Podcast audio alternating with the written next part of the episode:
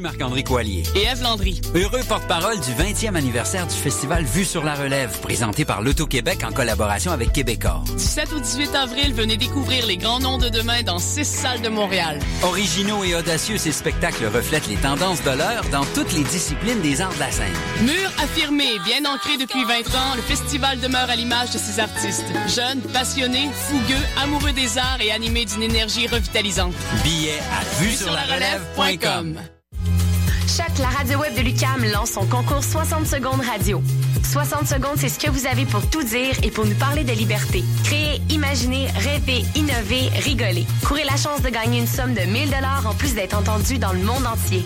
Vous voulez participer? Visitez choc.ca. C-H-O-Q.ca. 60 secondes radio pour la liberté. Date limite le 12 avril 2015.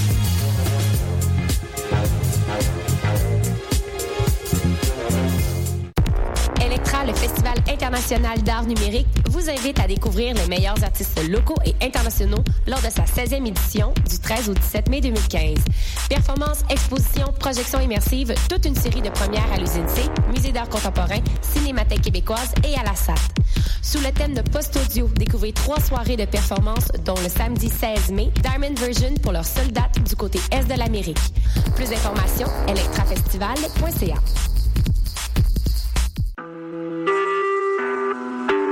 Vous écoutez Choc pour sortir des ondes.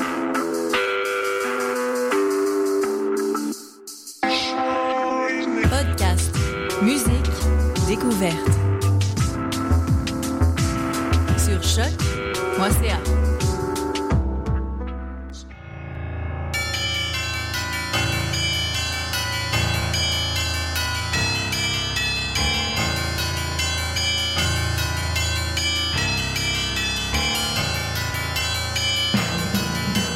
Bonsoir, vous êtes bien sur Choc, c'est Mission Encre Noire, le tome 13, chapitre 184. Bonsoir à toutes, bonsoir à tous.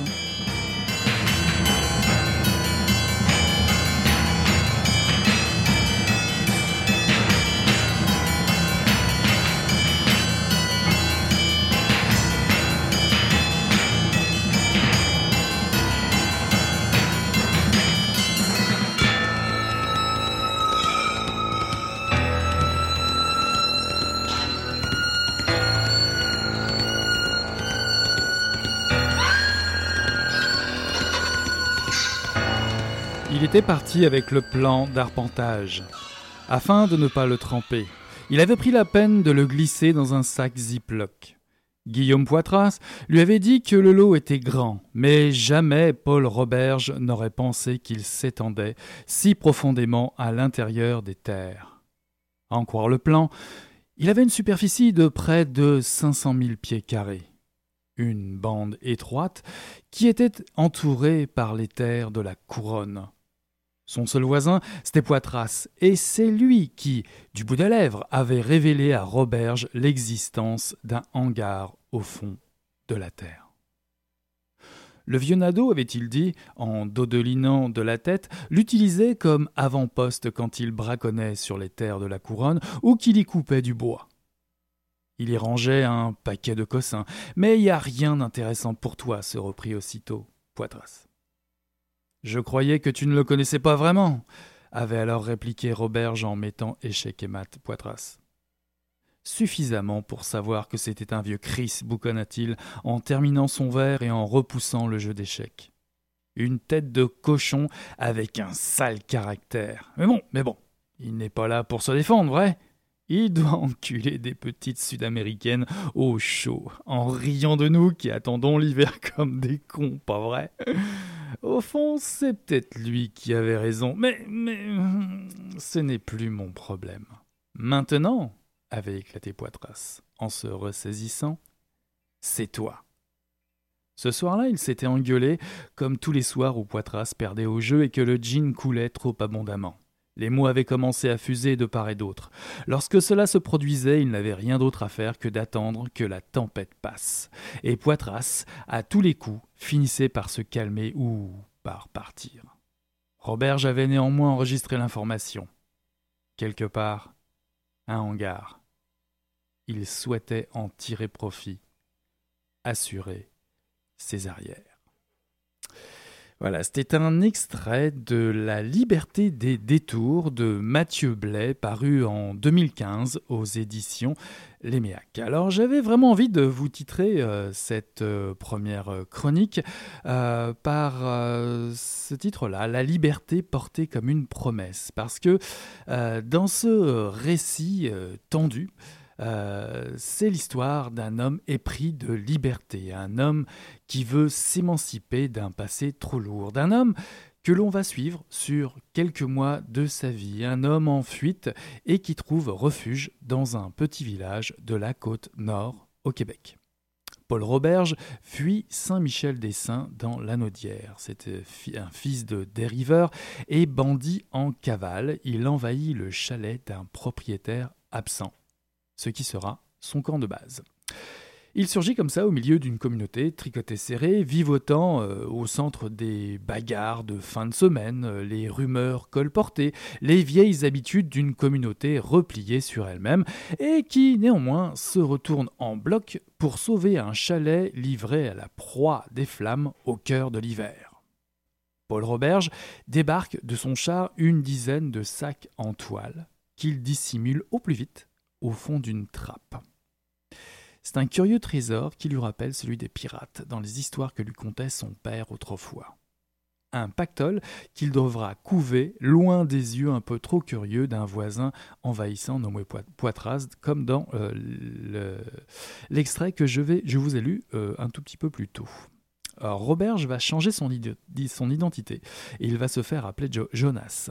Euh, c'est le nom d'un personnage qui, euh, au fond, au fond de lui, représente, euh, on va dire, tout un, étrange appétit pour la violence. Jonas, c'est, l'homme brisé hein, en lui, en Roberge, le révolté, l'anarchiste, le criminel, le fugitif, hein, toute cette violence qui menace souvent de l'emporter comme elle l'a fait par le passé. Mhm. Et pour cause. Lui qui refuse d'être le nègre de personne et surtout d'être le sous-chien, un surnom terrible hérité de son père détesté. Il recherche la plus grande des libertés possibles, Roberge, dans ce roman, tout en faisant, je dirais, profil bas en vivant au milieu, de cette communauté qui l'accueille entre grosses guillemets, bien évidemment. Son instinct euh, va le rattraper malgré la rencontre euh, de l'amour avec euh, Marie-Jeanne, une traductrice enceinte qui vit au milieu des bois, dans un autobus aménagé, une truie pour se chauffer et un véritable plancher pour le confort. Donc on retrouve dans ce roman de Mathieu Blais toute la poésie et l'écriture de, cet écrivain. Euh, il pèse ses mots pour décrire les ambivalences euh, de ses personnages, euh, la teneur de leurs réflexions sur leurs propres conditions. Et tout ça pour faire ressurgir la profondeur d'un passé euh, douloureux qui les obsède. C'est selon, par exemple, pour juste pour un exemple, Poitras, le fameux voisin, le voisin bourru, et Roublard qui, porte un étrange secret qu'il noie dans l'alcool et les mauvais coups, ou encore Roberge, le personnage principal qui plonge dans ses euh, souvenirs les plus noirs et n'hésite pas à faire ressurgir son âme damnée, le fameux Jonas, en cas de besoin. Vous le voyez, Chacun a ses propres petits secrets et il y a bien d'autres personnages dans ce roman.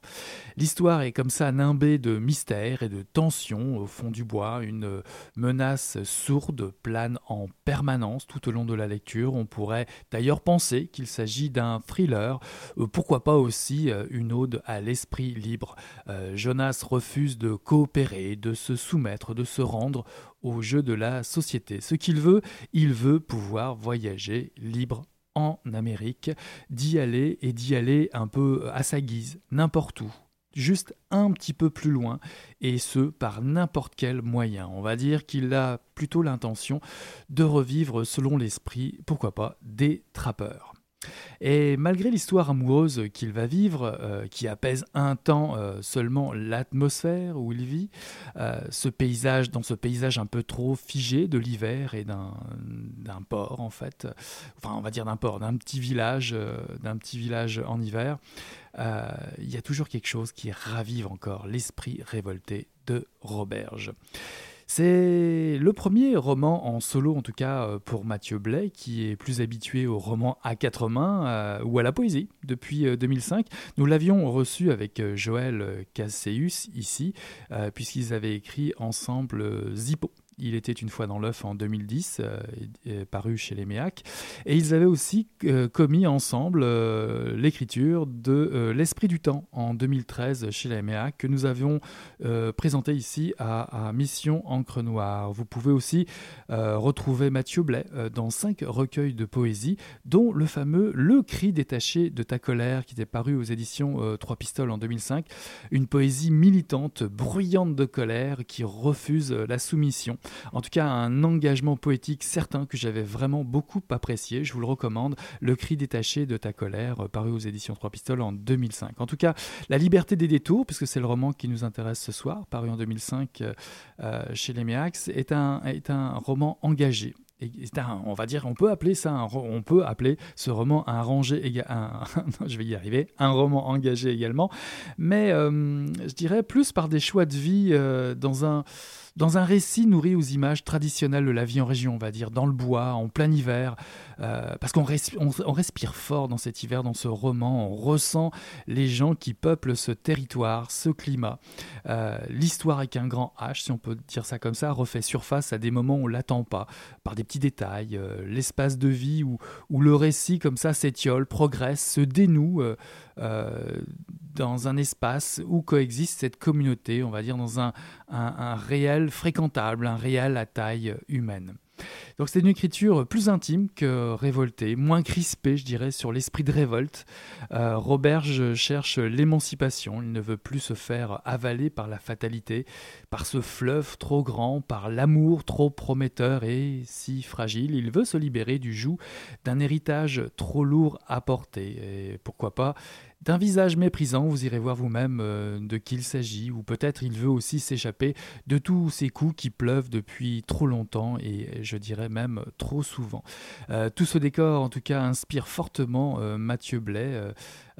cet impossible retour à une vie d'errance et de liberté, euh, lui qui aimerait tant, comme son personnage, j'ai l'impression, participer à l'exploration de, des multiples chemins qui ont fait l'Amérique. Euh, en rêve sans cesse tout au long du roman, euh, d'une vie, de vivre une vie sans frontières, qui représente aussi sans doute l'envie de l'auteur de retrouver, pourquoi pas on pourrait l'imaginer, un Québec qui cultiverait son immense territoire comme l'héritage légué d'un immense besoin de liberté, d'un immense besoin de retrouver ses chemins de détour euh, comme euh, dans le titre.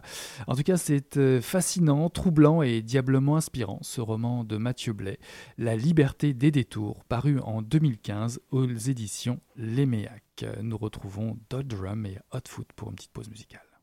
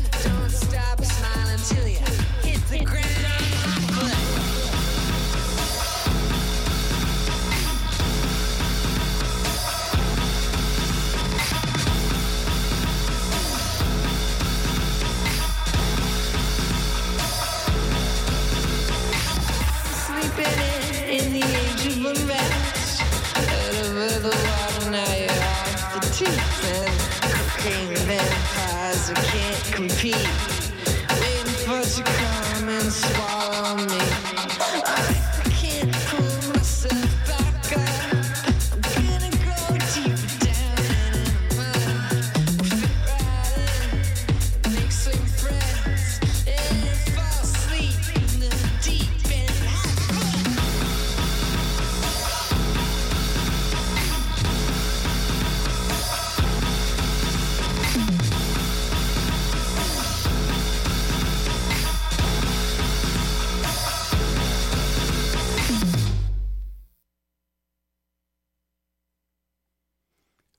Commencement, il y avait un coup de sifflet.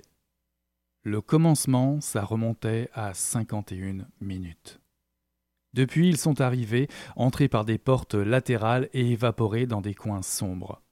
Chaudière bourrée et feu préparé, alimentés puis ralentis. Ongles sales tapent contre les jauges crasseuses au charme caché. Dans la cour, les empileurs titubent entre les cordes de bois avec leurs chevaux et leurs tombereaux, et ils attachent leurs tabliers en cuir et leurs gants, étirent leurs mains comme des abatteurs de poulets. Pas encore de mouettes ni aucun oiseau, rien que le bruit doux de la pluie et les gréements des bateaux.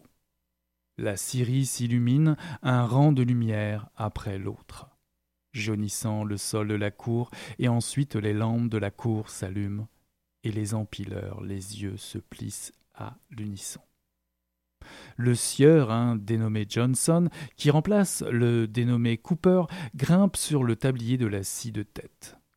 Un coup de sifflet dans la salle des machines, et la scie se met en branle, monstre baigné de vapeur, sang et sueur. Ils prennent leur poste. Encore humide d'avoir marché sous la verse, la chaleur des tuyaux et la chaudière plus loin sont un réconfort pour l'heure. Les courroies claquent méthodiquement, arrimées net, fouettent l'air. Le graisseur, Diderot, il cavale sous la ligne de sillage avec son pistolet à huile jusqu'à la déligneuse comme un écureuil enragé. Béami, le raboteur, prend son temps pour démarrer, encore en train d'aiguiser ses lames, l'une, et puis l'autre, et enfin il met un coup de clé. Il tire sur le manche et il lance un dernier regard, un dernier souffle. C'est l'heure de s'y plonger, l'heure d'y aller à fond. C'était un extrait de Au bord du monde de Brian Hart, paru en 2015 aux éditions du Seuil. Je vous pose la question.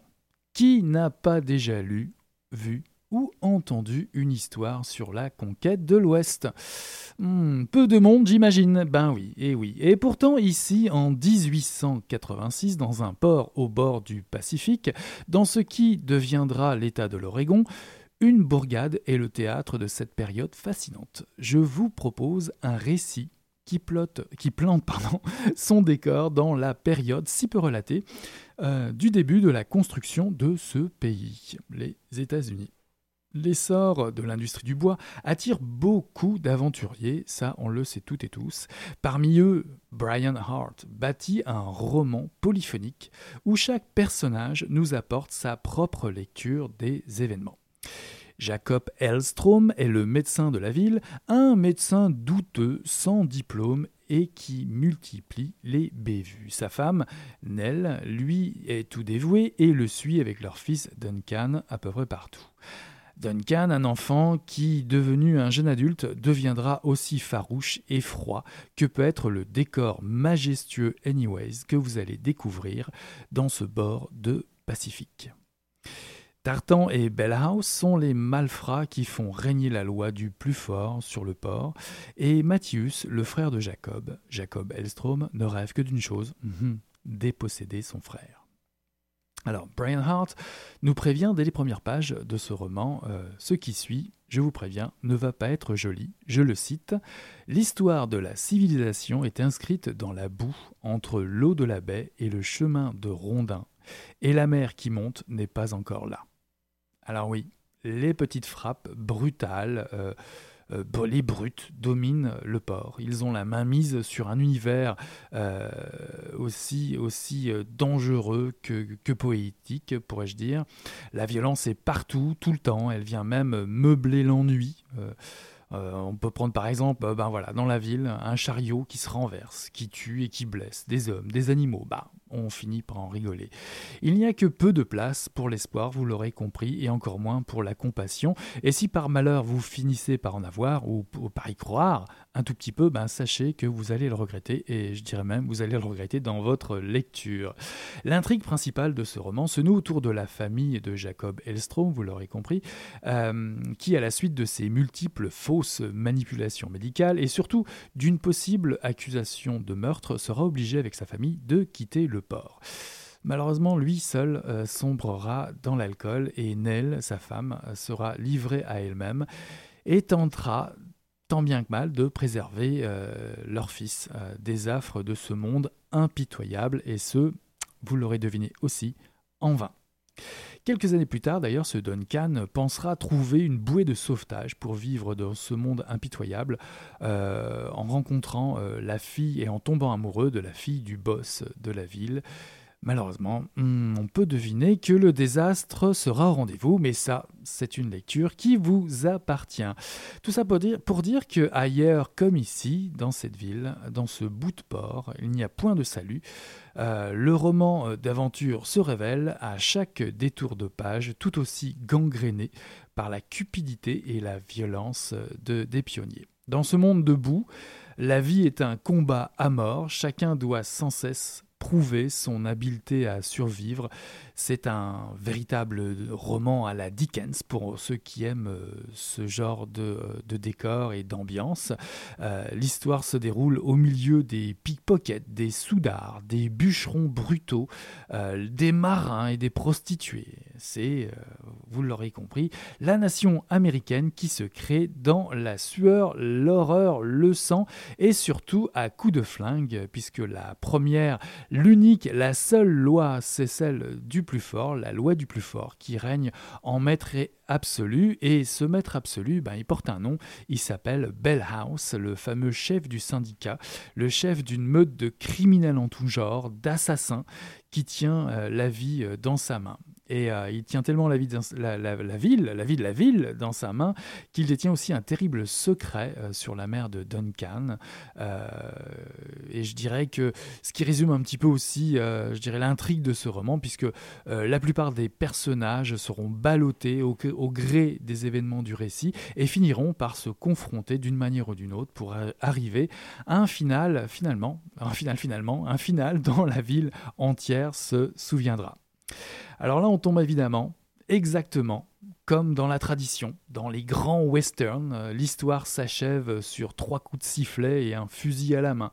Euh, j'ai tout de même trouvé difficile de rentrer dans, l'histoire, je vous avoue, euh, au tout début. il y a peut-être un souci de rythme, je dirais, dans la, la construction euh, de certaines phrases, je dirais un petit un souci avec la traduction, des phrases parfois alambiquées. Euh, il reste euh, que vous tenez là un hommage à l'espace américain où se croisent des personnages charismatiques, on va dire bons ou mauvais. ces personnages prennent dans tous les cas la mesure du monde où ils vivent, dans ce grand monde brutal, sauvage qu'ils cherchent à peupler, qui s'appelle les États-Unis. Donc Au bord du monde est un grand livre d'aventure, doublé du souffle de l'épopée. Je dirais un western au bord du Pacifique, à la frontière entre la civilisation et la barbarie. juste pour euh, la petite histoire et pour finir, je dirais que Brian Hart est, né en Idaho. Il a collectionné euh, plusieurs métiers avant de se tourner vers euh, l'écriture. Il a été couronné par le Queen Prize en 2005 et il est également l'auteur de Then Came Evening, publié en 2009. juste pour finir aussi, je dirais que le roman Au bord du monde est son premier roman euh, publié en français. Voilà, donc c'est le. Je rappelle les deux livres que j'ai présentés ce soir. Euh, Au bord du monde, paru en 2015 aux éditions du Seuil, un roman écrit par Brian Hart. Et le premier, notre livre vedette ce soir, c'était La liberté des détours de Mathieu Blais, paru en 2015 aux éditions Léméac. Et eh bien dites-moi, c'est à peu près tout pour euh, cette semaine. Mission Encre Noire, c'était le tome 13, chapitre 184. Là-dessus, je vous souhaite une belle semaine et on tourne la page. Je vous dis à la semaine prochaine. Salut là, bye.